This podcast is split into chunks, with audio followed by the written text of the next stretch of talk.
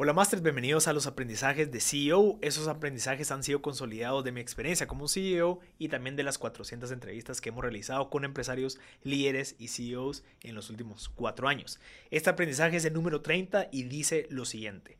Liderar y manejar bien a las personas no es un don innato. O sea, no nacimos con la habilidad de, liderar. E, ese, ese don no es algo que, que nosotros nacemos con, sino que hay que construirlo consigue a un mentor o a un coach y aprende lo más que puedas y mejora en el camino. O sea, creo que eh, esa pregunta de que si el emprendedor o el líder hace o se nace, definitivamente no es cierto. O sea, se construye en el camino. Estoy seguro que todos los niños que nosotros vemos que son buenos líderes, pues sí, tal vez han venido construyendo ese liderazgo por el ejemplo de sus papás, el ejemplo de un familiar que les ha reflejado la manera de liderar, pero a cualquier persona que no ha tenido esa experiencia y que, que puede ser que viva la narrativa en donde yo no soy un líder nato, pues no, hay que quitarnos esa narrativa y empezar a construir para convertirse en un líder. Estoy seguro que yo, que llevo ya dos, tres años liderando, pues estoy seguro que al, primer año estoy seguro que he mejorado bastante y estoy seguro que me hace mucho, me hace mucha falta también todavía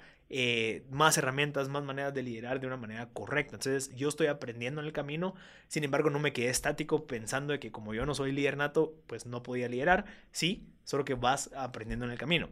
¿Qué lo que recomienda esta persona que dijo este aprendizaje? Es conseguir un mentor o un coach para aprender lo más posible a liderar. Busca libros de liderazgo, eh, escucha podcasts de liderazgo, escucha entrevistas de personas que han pasado por lo, mismo que tú y cómo es que ellos han ido desarrollando esa habilidad de liderazgo, desarrollando esa habilidad que uno no tiene natamente, sino que la va desarrollando en el camino con la experiencia. Así que concluimos este, es aprendiendo en el camino.